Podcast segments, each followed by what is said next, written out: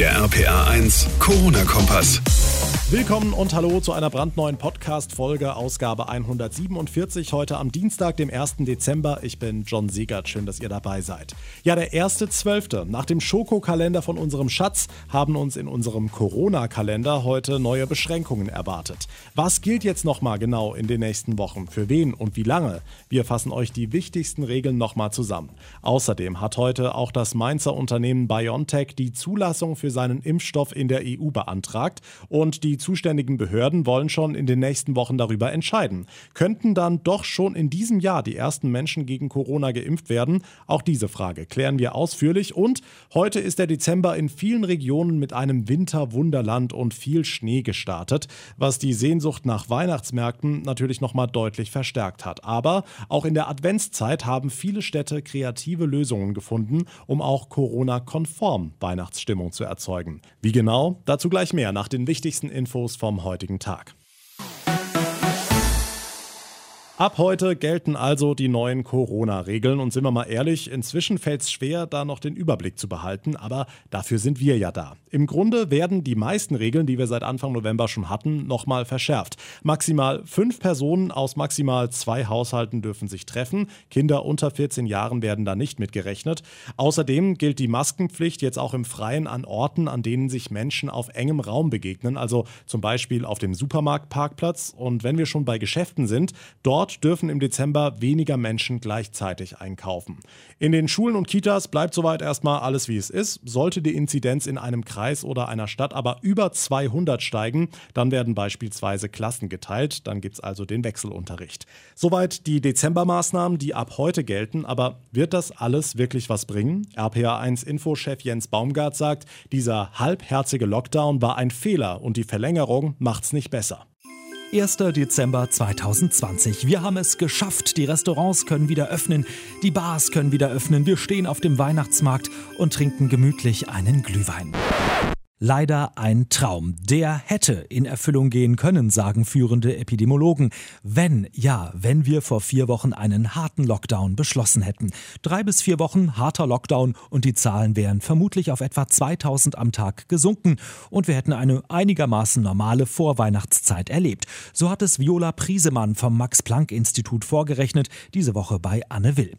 Aber die Politik hat sich anders entschieden. Sie hat die Maßnahmen kaputt diskutiert, zum Teil getrieben getrieben von der Wirtschaft, von Verbänden, jeder auf der Suche nach Ausnahmen und anderen Schuldigen, begründet mit einem zum Teil absurden Verständnis von Gerechtigkeit und Verhältnismäßigkeit.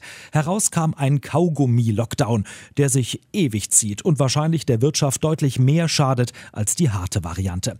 Eine Öffnung der Restaurants ist in weiter Ferne.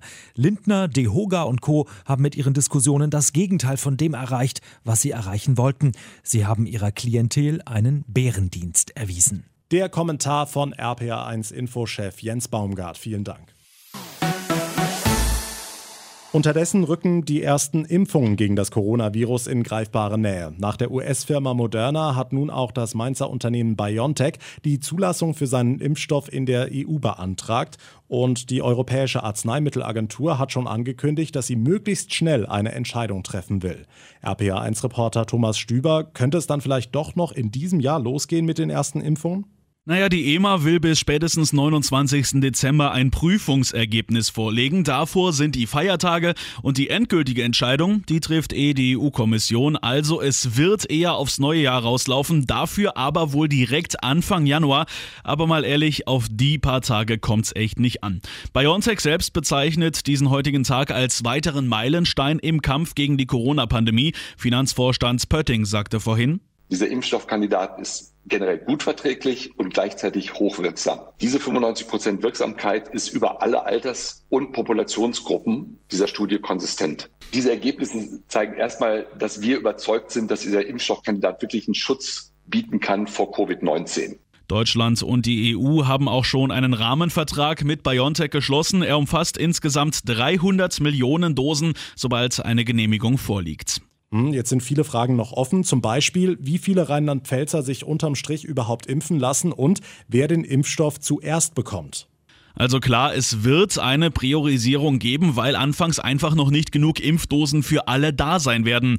Bundesgesundheitsminister Spahn sagte heute, er sehe die ersten Impfungen im Januar für Risikogruppen und Pflegebeschäftigte sowie für Alte und Vorerkrankte. Ganz genau wird das aber erst festgelegt, sobald der Impfstoff genehmigt und in Deutschland verfügbar ist. Was die Impfbereitschaft angeht, da sagt ja knapp die Hälfte der Rheinland-Pfälzer, ich habe da so meine Bedenken in puncto Sicherheit, zumal das alles ja auch ziemlich schnell geht. Bundesforschungsministerin Karliczek warb deshalb heute noch einmal um Vertrauen. Ganz wichtig ist bei aller Geschwindigkeit, die das Verfahren der Zulassung nun hat, die Prüfungsmaßstäbe bleiben auf hohem Niveau. Ein Covid-19-Impfstoff muss sicher und wirksam sein, so wie jeder andere Impfstoff auch. Die andere Hälfte der Rheinland-Pfälzer ist grundsätzlich bereit, sich gegen Corona impfen zu lassen. Der Überblick von Thomas Stüber. Vielen Dank. Weinproben, Live-Konzerte, Karnevalspartys. Das alles gab es ja in diesem Jahr in Rheinland-Pfalz auch schon digital. Auch in der Weihnachtszeit sind viele bei uns in der Region wieder kreativ, um so ein bisschen für Normalität zu sorgen. Aus Wittlich kommt dafür jetzt der erste digitale Adventskalender. RPA1-Reporter Sebastian Hoffmann. Jeden Morgen öffnet sich jetzt auf der Homepage und in der App der Verbandsgemeinde Wittlich-Land ein digitales Türchen. Darin stecken dann weihnachtliche Beiträge aus den insgesamt 44 Gemeinden und der Stadt Manderscheid.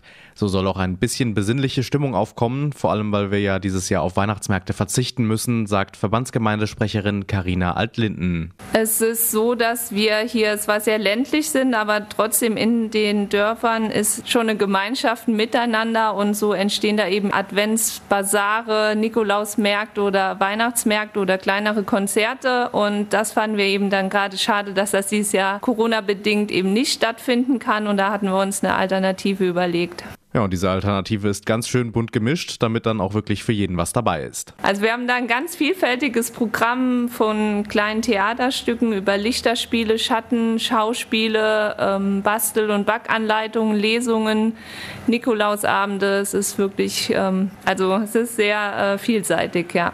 Glühwein und Weihnachtsstimmung gibt's in Wittlich und Umgebung, also dieses Jahr dann nicht auf dem Weihnachtsmarkt, dafür im Warmen vor dem eigenen Laptop. Schöne Sache. Dankeschön, Sebastian Hoffmann.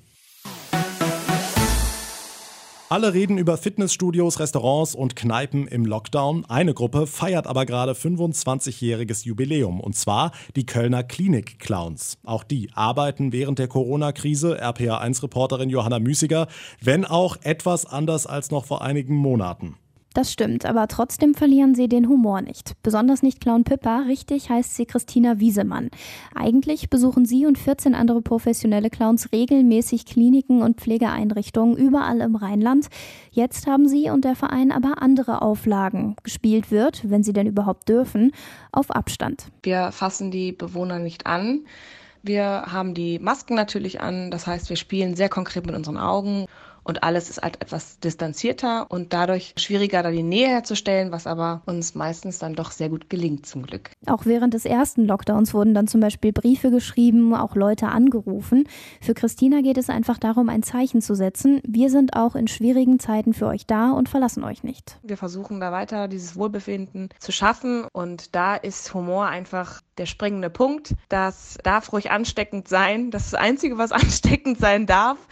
Da freuen wir uns drauf, dass immer mehr Menschen merken, dass unsere Arbeit da Freude schafft und einfach sehr wichtig ist. Und ob von außen am Fenster oder mit Maske auf Abstand, die Kölner Klinik-Clowns sind auch gerade jetzt weiter im Einsatz. Einmal die Sorgen der Corona-Krise vergessen. Und das ist auch mal sehr wichtig. Dankeschön, Johanna Müßiger. Und damit komme ich zum Ende unserer heutigen Ausgabe. Ich würde mich wie immer sehr über eine Bewertung bei iTunes freuen, wenn euch unser Corona-Kompass gefällt. Und ihr verpasst keine Folge mehr, wenn ihr den Podcast ganz einfach abonniert. Mein Name ist John Siegert. Ich bedanke mich ganz herzlich fürs Zuhören. Wir hören uns dann in der nächsten Ausgabe wieder. Bis dahin eine gute Zeit und vor allem bleibt gesund. Der RPA 1 Corona-Kompass.